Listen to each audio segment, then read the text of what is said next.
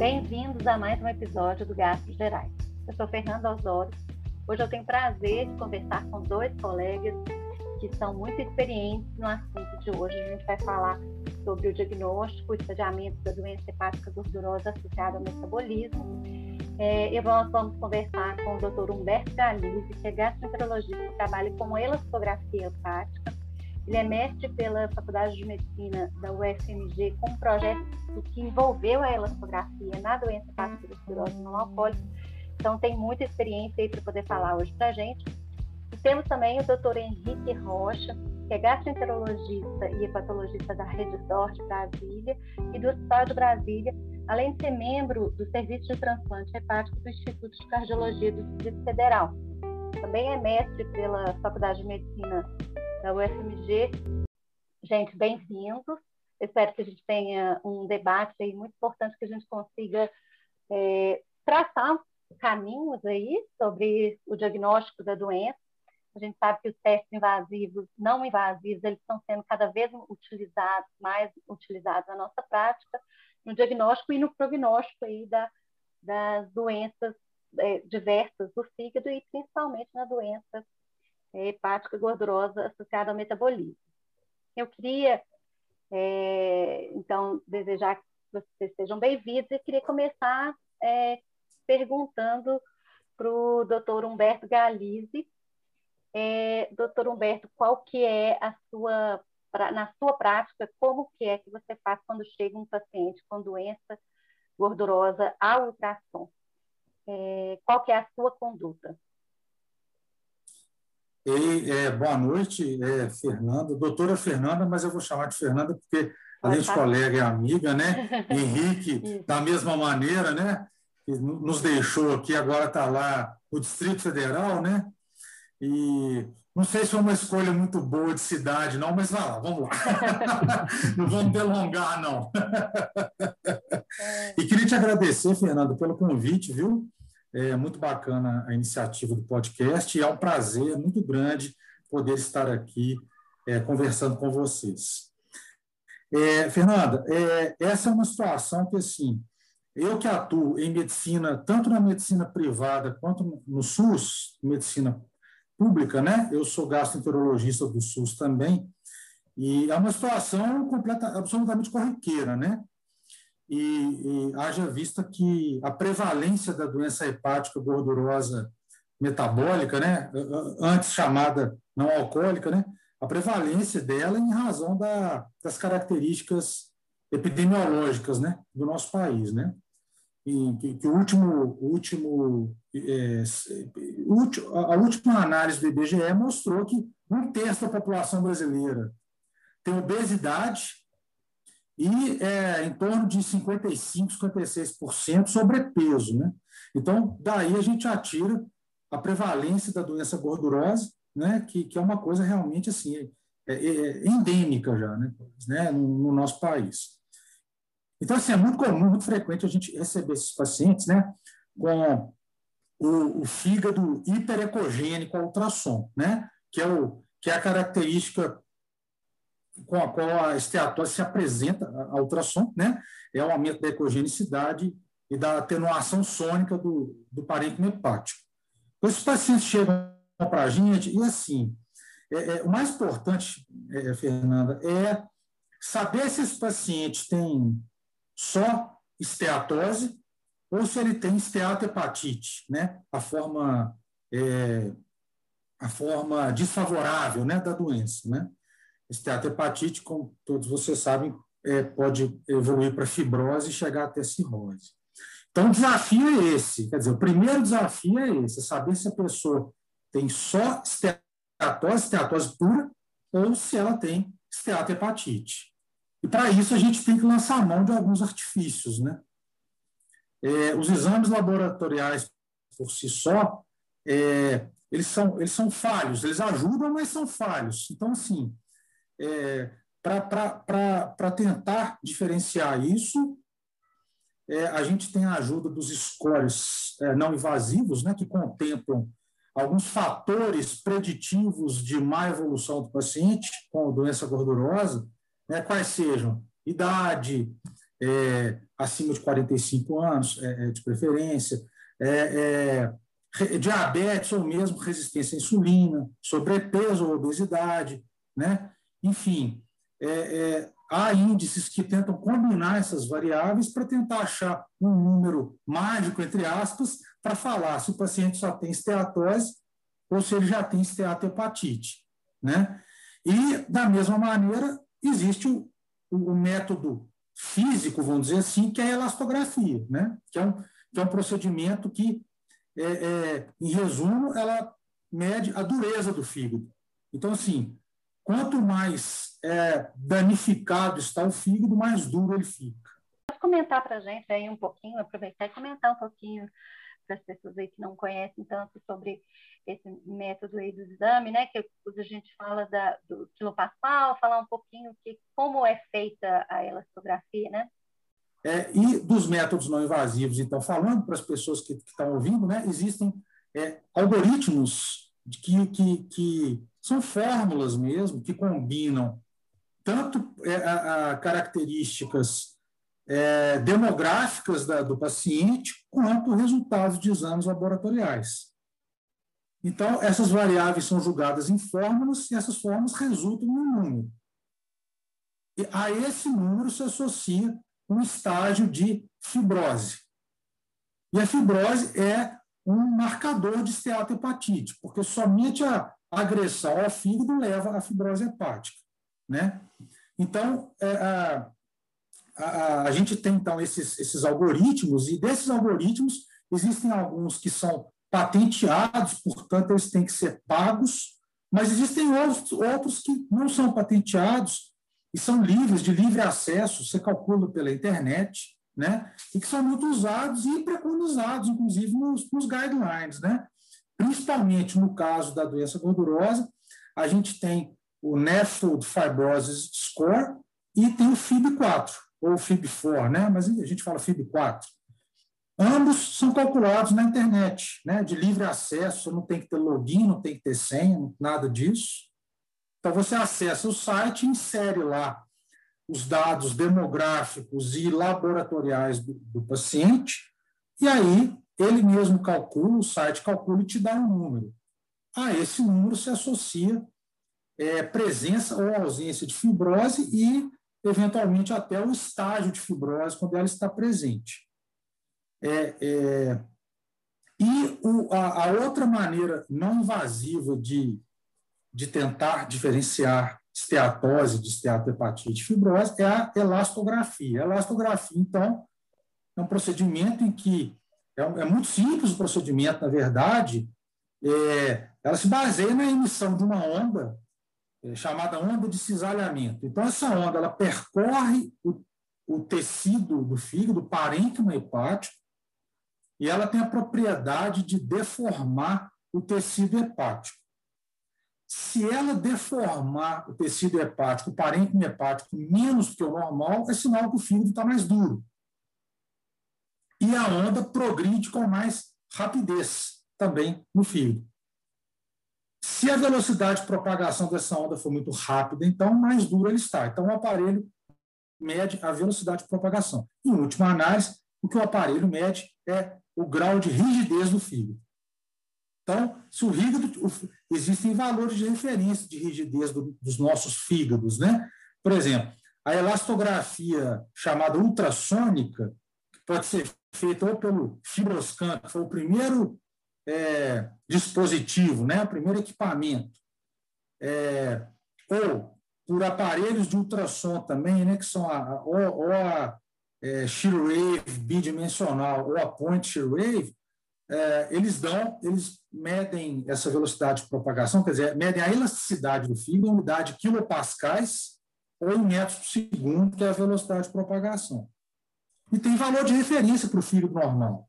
Na sua prática, quando você tem acesso, você faz em todo mundo a elastografia, quando o paciente, né, porque igual você falou, você trabalha no na rede particular e no SUS. Então, acho que a gente também, isso é um Sim. bom ponto para a gente ponderar, que é a questão de acesso, né?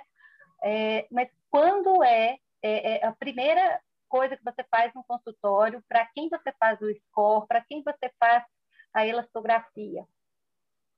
E em quem você fica então, satisfeito então, com os resultados, né? Eu acho que principalmente assim, ah, veio um F2, estou satisfeito com ele, é isso mesmo, eu estou confiando nisso aqui. É quem que você está tranquilo em permanecer falando assim, agora eu já tenho o meu diagnóstico e estou bem com ele. Sim.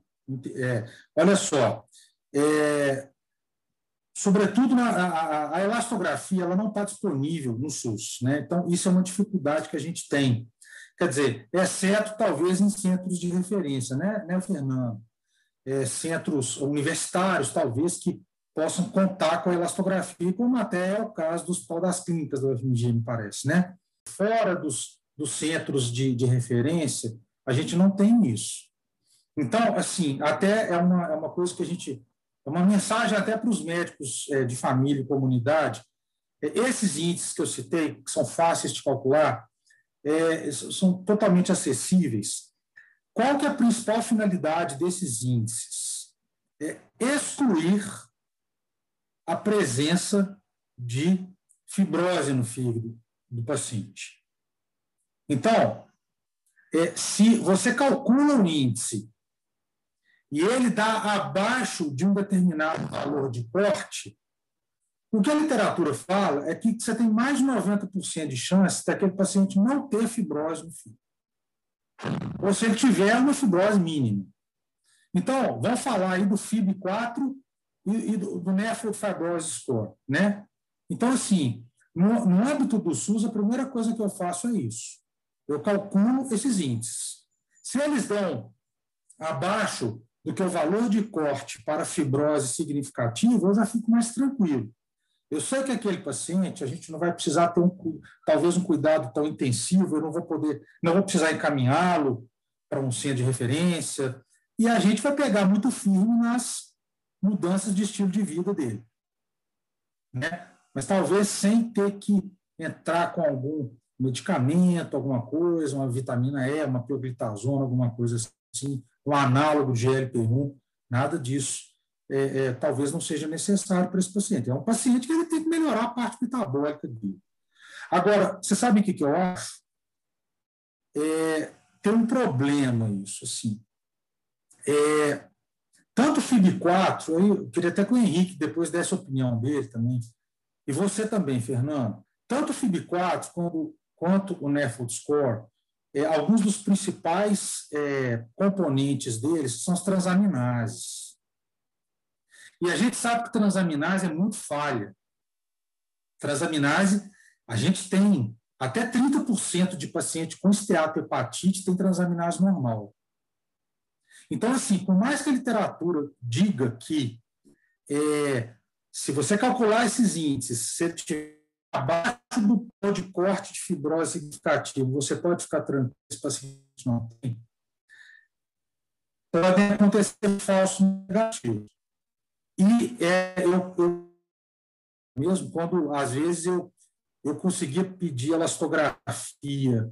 É, gente, existia uma, uma ONG que fazia elastografia é, gratuitamente, não tem mais, mas eu costumava mandar muitos pacientes para fazer lá, e eu peguei pacientes que eram é, F0 ou F1, por exemplo, nos, é, é nos, nos, é, não, nos, algoritmos não invasivos, mas que tinham fibrose significativa na elastografia.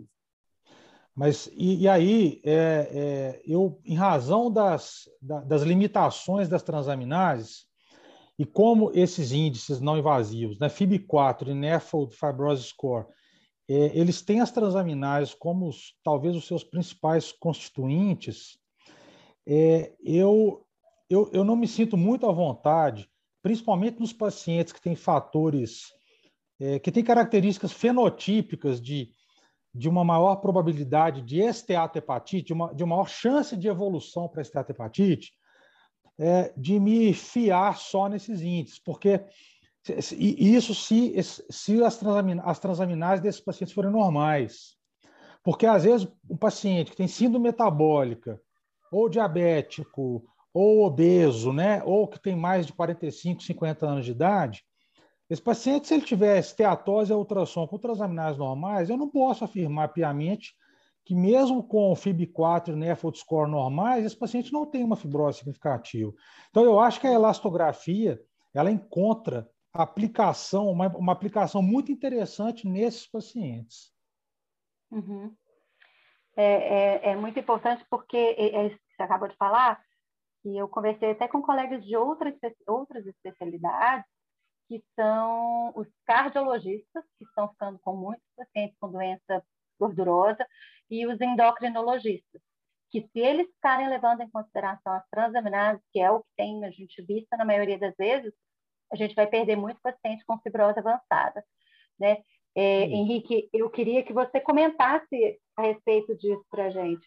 Tanto qual, qual é o paciente que idealmente a gente vai biopsiar, se você é um grande biopsiador, entusiasta da biópsia, eu sei que você era do ambulatório de doença hepática gordurosa do Hospital das Clínicas, e lá eu sei que são feitas muitas biópsias. É, comenta isso para a gente, por favor.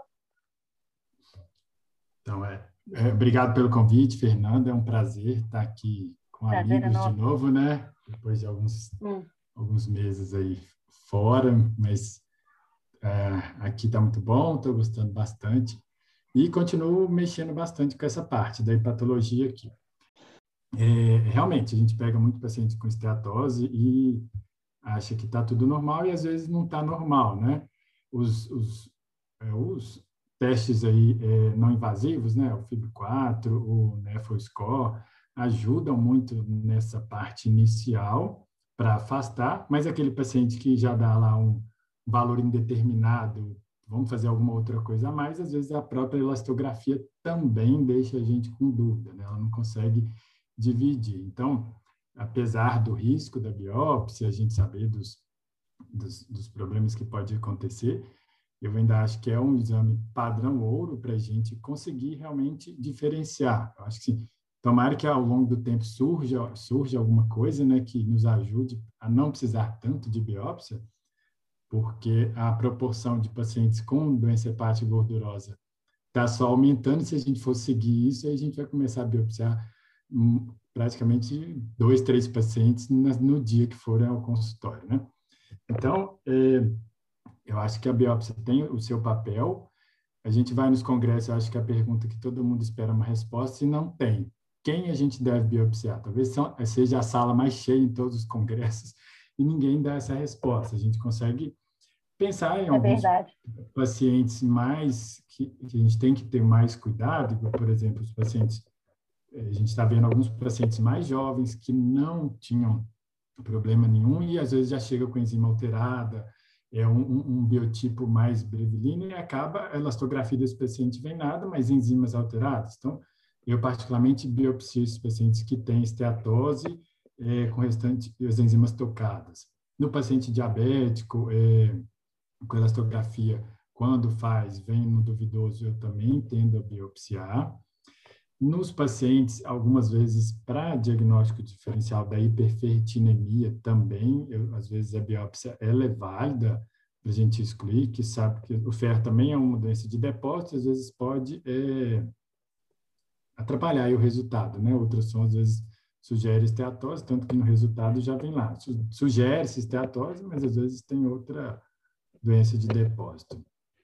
E, e importante na biópsia, é, antes de tudo, né, é ver é, o material, como Humberto chegou a comentar, é, tratos portais, que isso tem que ter uma representação boa para pensar como um todo. E a análise do patologista. Então, se é um patologista bom, que te deu um resultado aí falando de inflamação, de presença de esteatose e a balonização, que são características essenciais para dar o diagnóstico de esteatohepatite, eh, se não tivesse esse conjunto, a gente não consegue ter um resultado adequado, e além da fibrose que vem no, no exame, né? Então, assim, eu, particularmente, eu ainda gosto da biópsia, mas... É, e acaba, às vezes, sendo cada caso, mas alguns sendo mais prevalentes. Na sua rotina, você biopsia transaminases alteradas, é, síndrome metabólica, você biopsia?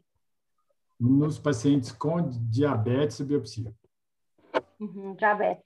É, então, eu sou da, da época, assim, não posso dizer que estou tão velha, mas quando começou a surgir os guidelines e tal, eles falavam exatamente isso, né? Então, você vai biopsiar aquele paciente que tem síndrome metabólica, é, porque são os de maior, maior risco, ou os pacientes diabéticos são os de maior risco. Uhum. É, para progredir. E aí você vai tratar também, porque só te autorizava a tratar aqueles que você tivesse biópsia. Então, acho que isso veio evoluindo um pouco, tá? Mudando um pouco. É, mas, por exemplo, eles falam que quando a gente faz uma, uma usa o FIB, por exemplo, a gente, em teoria, teria que biopsiar aqueles que dão F3 e F4, que são para ter, ter certeza de que é isso mesmo. Então, a gente evita até 75% ou 80% das biópsias, biopsiando só o F3 e F4. Eu já fico um pouco insegura de biopsiar o F4, já, porque eu queria a opinião de vocês. Às vezes chega lá, eu já sei que a plaqueta tá, já caiu, é, é, já mostrou que é um F4 na biópsia. Eu não tenho dúvida quanto à síndrome metabólica do paciente. Vocês biopsiam a si mesmo, porque está descrito no guideline, está descrito que é nesse grupo de pacientes que a gente vai biopsiar? Então, eu até fui dar uma olhada, né, em algumas coisas diferentes. Realmente, ele sugere uma biópsia o paciente com indícios de doença hepática já crônica, às vezes com plaquetopenia, é o F4 do dia a dia. Esse paciente eu não biopsio. Eu não tenho Gali, a biopsia. E você, Galiza? Eu também não biopsio. Se é um F4 na elastografia ou é, que eu tenho muita certeza da síndrome metabólica ou da diabetes, esse é o paciente que eu estou querendo é tratar e, e não estou querendo correr risco de sangrar numa biópsia, não, sabe? Qual que é a sua opinião aí, Galiza? Não, eu, na verdade, eu não biopsio esse nem outros com doença gordurosa, mas... nem, nem, nem outros com outros, nem com outras características, nem com os que têm doença gordurosa, que não tenho isso, eu também não biopsio. É, eu queria chegar aí. Eu, é, eu acho tá, assim, eu, na, na realidade, eu só biopsio, eu, hoje eu só tendo a biopsiar o paciente que eu tenho dúvida do diagnóstico etiológico. Quer dizer, Isso. se ele uhum. tiver uhum. só a doença gordurosa, será que ele só tem doença gordurosa ou ele tem uma hepatite autoimune junto?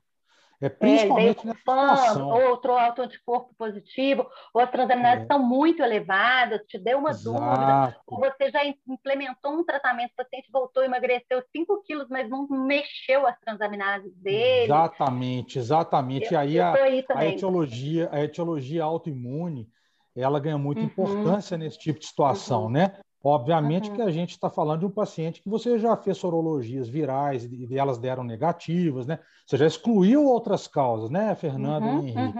Uhum, uhum. Ser já viral, ah, outras causas metabólicas, hereditárias, né? Medicamentosa, né? A medicamentosa também tem um papel muito importante, mas ah, eu acho que a autoimune é que entra muito nisso aí. Agora, então assim, eu só eu só biopsio mesmo, eu só tendo a biopsiar é, para diagnóstico diferencial etiológico. Agora, sabem o que, que acontece, gente? Assim, a questão da elastografia, assim, eu não tenho dúvida, e a própria literatura fala isso, ela é melhor do que os algoritmos. Ela é melhor do que os, que os algoritmos. Para diagnóstico de, de, cirrose, então, não tem nem dúvida em relação a isso, né?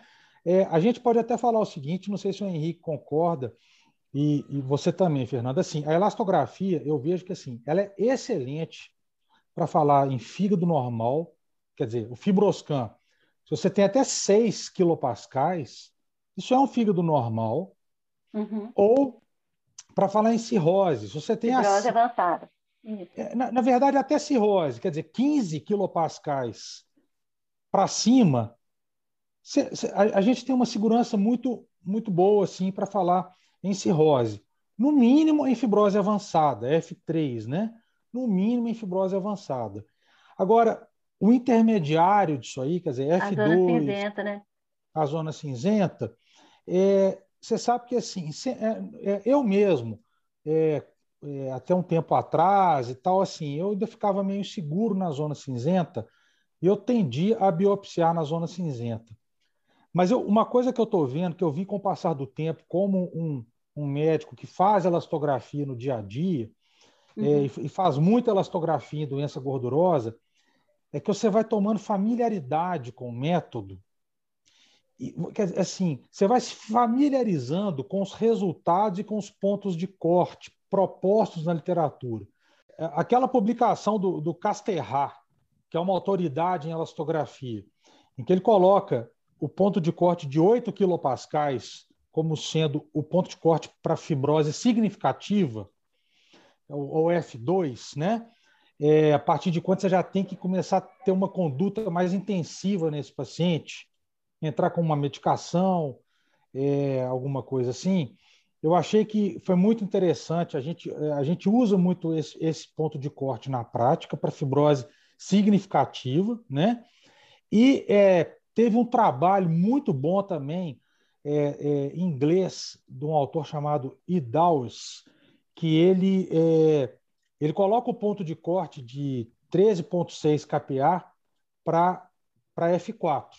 Né? Quer dizer, na verdade, a gente coloca 14 kPa para cima, a gente poderia falar com F4 é, com uma certa, uma, uma certa segurança.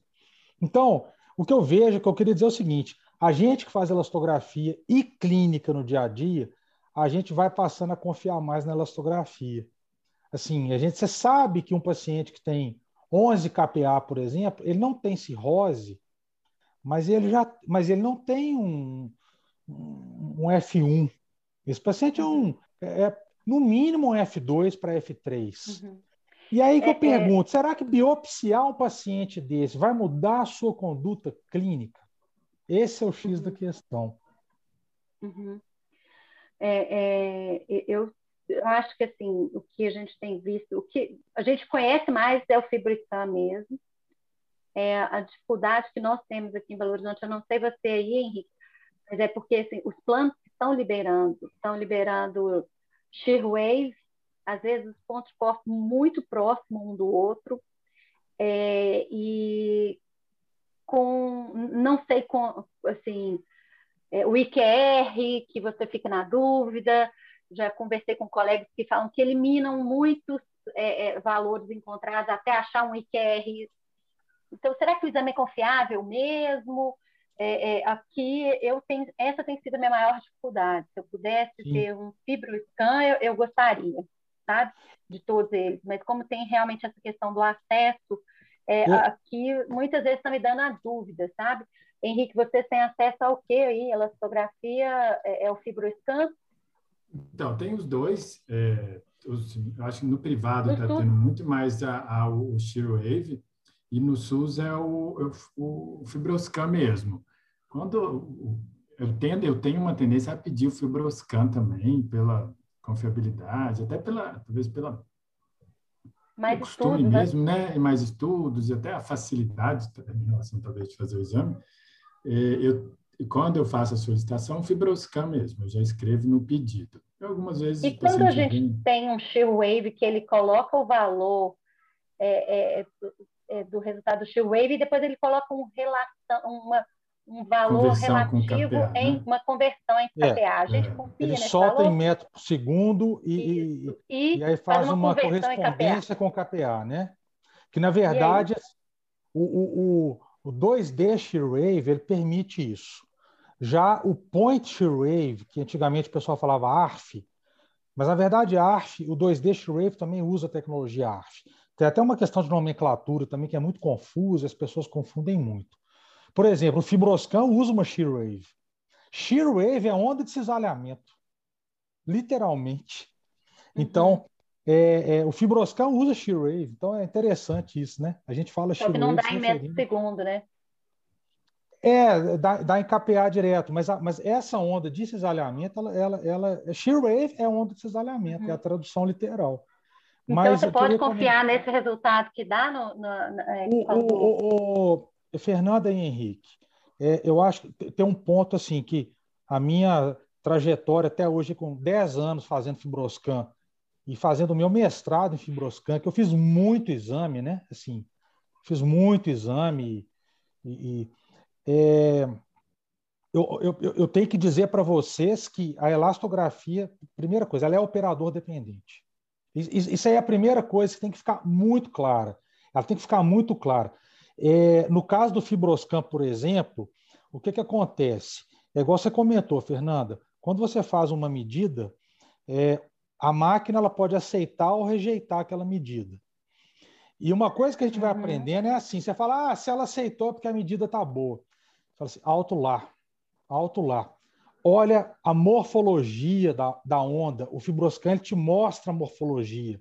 Às vezes saem umas ondas muito irregulares, que batem na costela e dão um falso positivo na rigidez. E então, é, às vezes. Tá, tá escutando? Desculpa. Bom, é, às, é, às vezes tem umas ondas que o aparelho aceita, mas que elas são umas ondas de morfologia feia, elas saem irregulares, elas batem na costela e elas, elas dão um falso positivo, né? é, é, aumentam a rigidez de maneira falsa. Então, por isso que eu falo assim, hoje, o, o, o profissional que faz elastografia, claro, ele tem que se preocupar com a, o IQR, que é a amplitude intercoatil, a homogeneidade das medidas, para não ter muita dispersão, porque só para a pessoa que está escutando é o seguinte: você tem que fazer pelo menos 10 medições e o aparelho tira uma mediana dessas 10 medições e solta um resultado que é essa mediana. Se a amplitude das 10 for muito grande, a confiabilidade cai. E essa é a chamada amplitude interquartil ou IQR. Né? Então, você tem que ter um IQR abaixo de 30% das, da, da, da mediana, idealmente abaixo de 20%. Eu procuro fazer sempre abaixo de 20%. Dificilmente vocês vão ver um exame meu que eu vou soltar é, acima de 20% e abaixo de 30%, entre 20% e 30%. Eu tento soltar sempre abaixo de 20%. E a taxa de sucesso, que são pelo menos, é de pelo menos 60% das medidas bem-sucedidas, e uma coisa que não sai no laudo, gente, mas que você tem que olhar, é a morfologia da onda. Ela tem que estar retinha, você tem que tentar procurar uma onda retinha, porque a onda retinha, ela te mostra que é, a onda penetrou adequadamente no parênquima e ela não esbarrou numa costela, não bateu num vaso, uma coisa assim. Por isso que eu falo que a elastografia, sabe, Henrique, é, ela, é, ela é totalmente operador dependente. Isso depende de experiência e da motivação do examinador para fazer o exame. Então, é, é por isso que é, às vezes a gente pega exames em que faltam essas duas coisas, experiência e motivação. E, e a, gente, a gente pega laudos de elastografia que, que não saem legais. Então, é, eu, eu mesmo, é, quem, é, eu mesmo, por exemplo, já peguei é, paciente que tinha feito elastografia é, shear wave, né, no outro local, e o colega, o médico assistente, não acreditou muito naquilo, pediu para fazer o fibroscan com a gente lá e deu resultado completamente diferente. Eu então, assim, é, é, totalmente operador dependente, gente. Isso aí é uma coisa que tem que ficar muito claro. Não é simplesmente é, falar eu... assim, ah, vai fazer elastografia e pronto. Não, não é, não é. É, é igual, assim, o gastroenterologista ele tem um endoscopista de referência, um ultrassonografista de referência dele, ele tem que saber o, o quem vai ser a referência dele para fazer esse exame, para a gente ter uma confiança. E eu queria perguntar para vocês, então, é, com que regularidade, Henrique e Humberto, com que regularidade vocês repetiriam na prática? Assim, não, estou acompanhando esse paciente, eu instituí um tratamento, é, de quanto em quanto tempo eu repito? É, só, só complementar uma coisa, Fernanda, é que, assim, Claro, a biópsia a gente não é todo mundo, né, que a gente sai fazendo.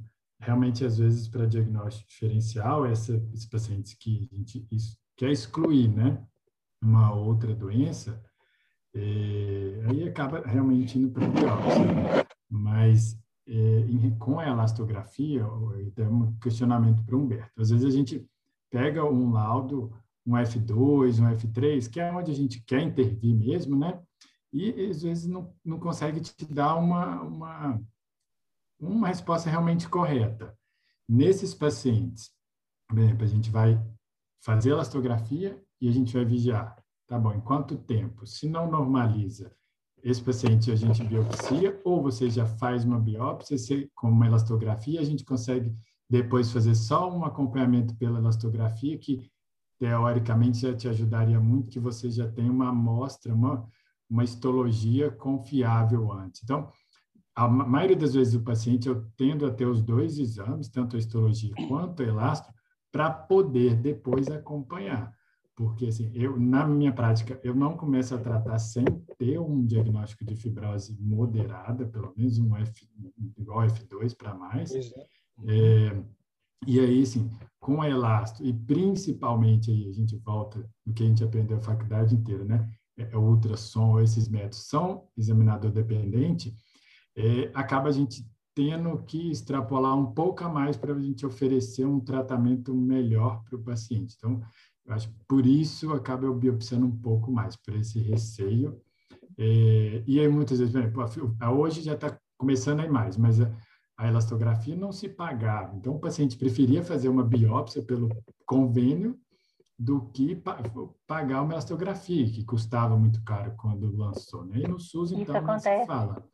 Então, é, é igual repetir endoscopia e não fazer teste respiratório. E não fazer né? o teste respiratório. Então, é. acaba às vezes a biópsia. Eu, eu, eu tendo é. um, um, um conceito sim, sim. melhor nesse aspecto, né? Tanto como um, para ter o diagnóstico e junto um exame de, de elastografia ou fibroscana e depois acompanhar.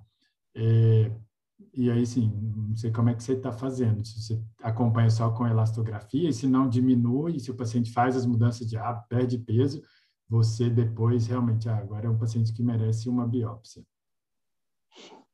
Henrique, é, é, é ótima, ótima pergunta sua, e é uma situação comum, né?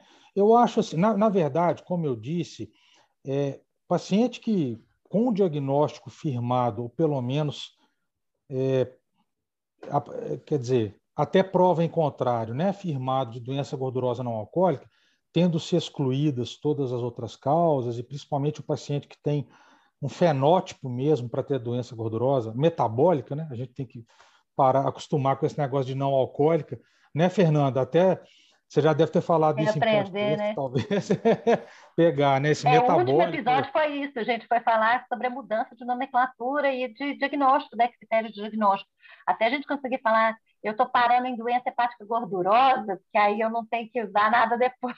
Você sabe, eu tenho falado doença hepática gordurosa metabólica, assim. Eu, é, se... eu vi a definição é, é, metabólica associada ao metabolismo ou associada à disfunção metabólica. Eu não sei ainda o que vai ficar em português, entendeu? Então, é. acho que está cabendo tudo, mas metabólica, metabólica... acho que você falou ficou melhor mesmo. É muito simples, é uma palavra só. É, é verdade. Mas assim, então, aí voltando à pergunta do Henrique, é, como eu disse, assim, eu não, se não for para diagnóstico diferencial de etiologia, eu não biopsio.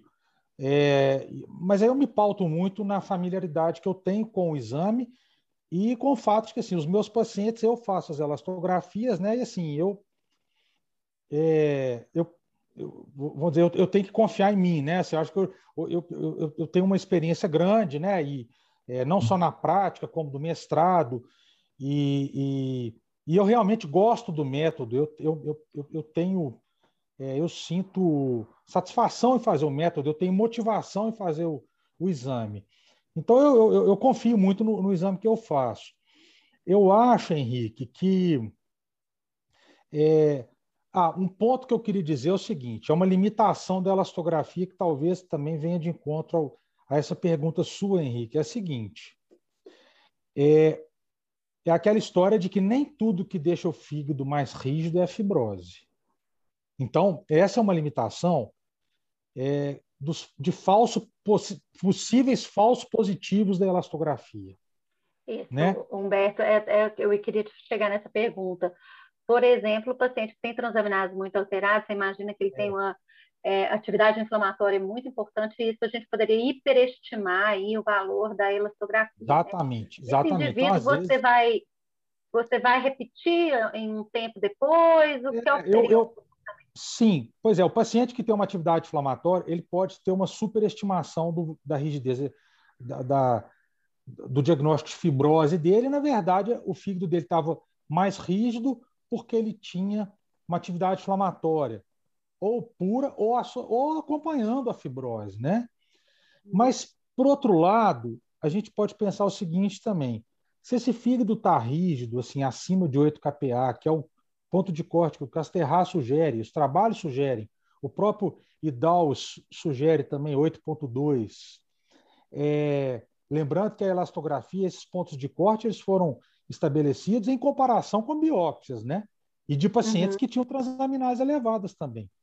Então, é, esse paciente que tem mais de 8 kPa, por exemplo, ainda que ele tenha uma atividade inflamatória que esteja superestimando isso, mas esse paciente está tendo um dano no fígado dele, porque a rigidez está aumentada. É, ele pode ter um F1 com A2, por exemplo. Mas se ele tem um A2, ele tem uma esteatohepatite, já com uma fibrose inicial. Então, é um paciente que ele tem que ser abordado.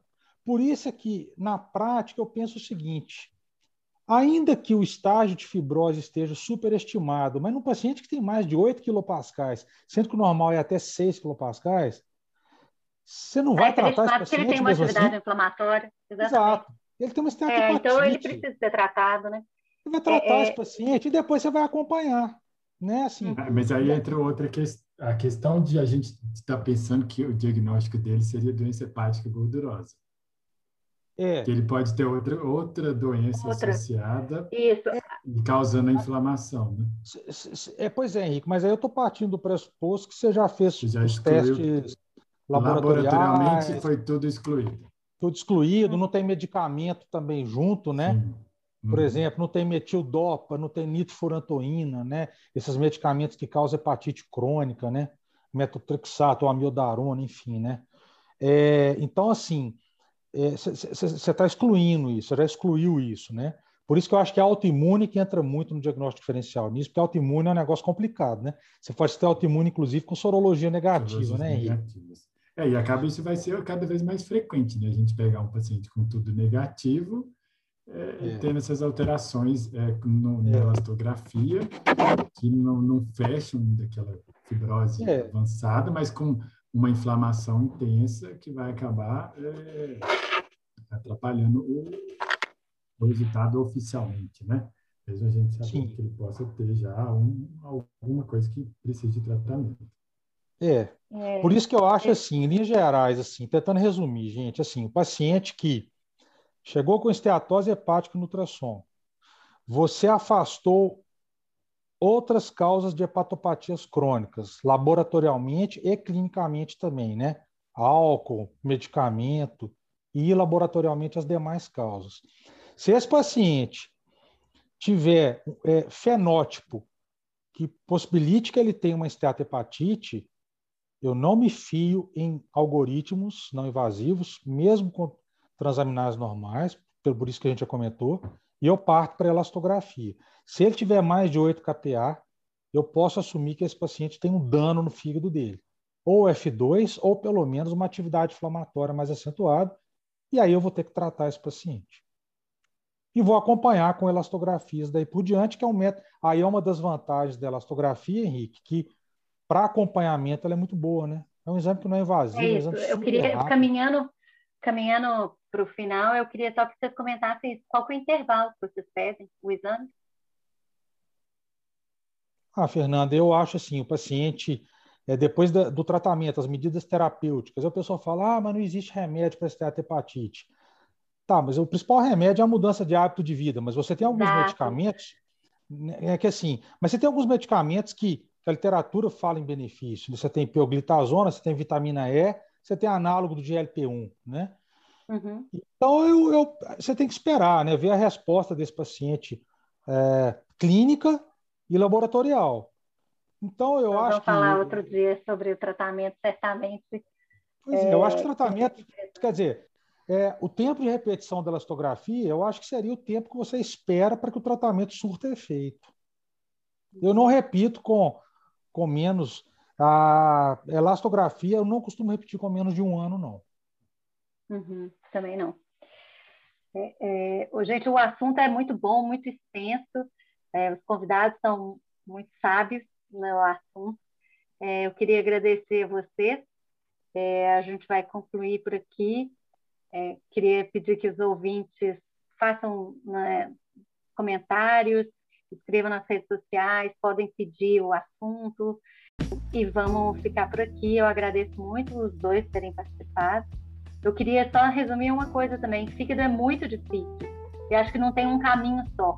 Né? Eu acho que se a pessoa escolhe biopsiar, tá certo. Se a pessoa escolhe não biopsiar, tá certo. O que a gente não pode é deixar passar um paciente desenvolver, deixar um paciente desenvolver fibrose sem nem pensar. Falar isso aí é só uma gordurinha, é que não dá mais.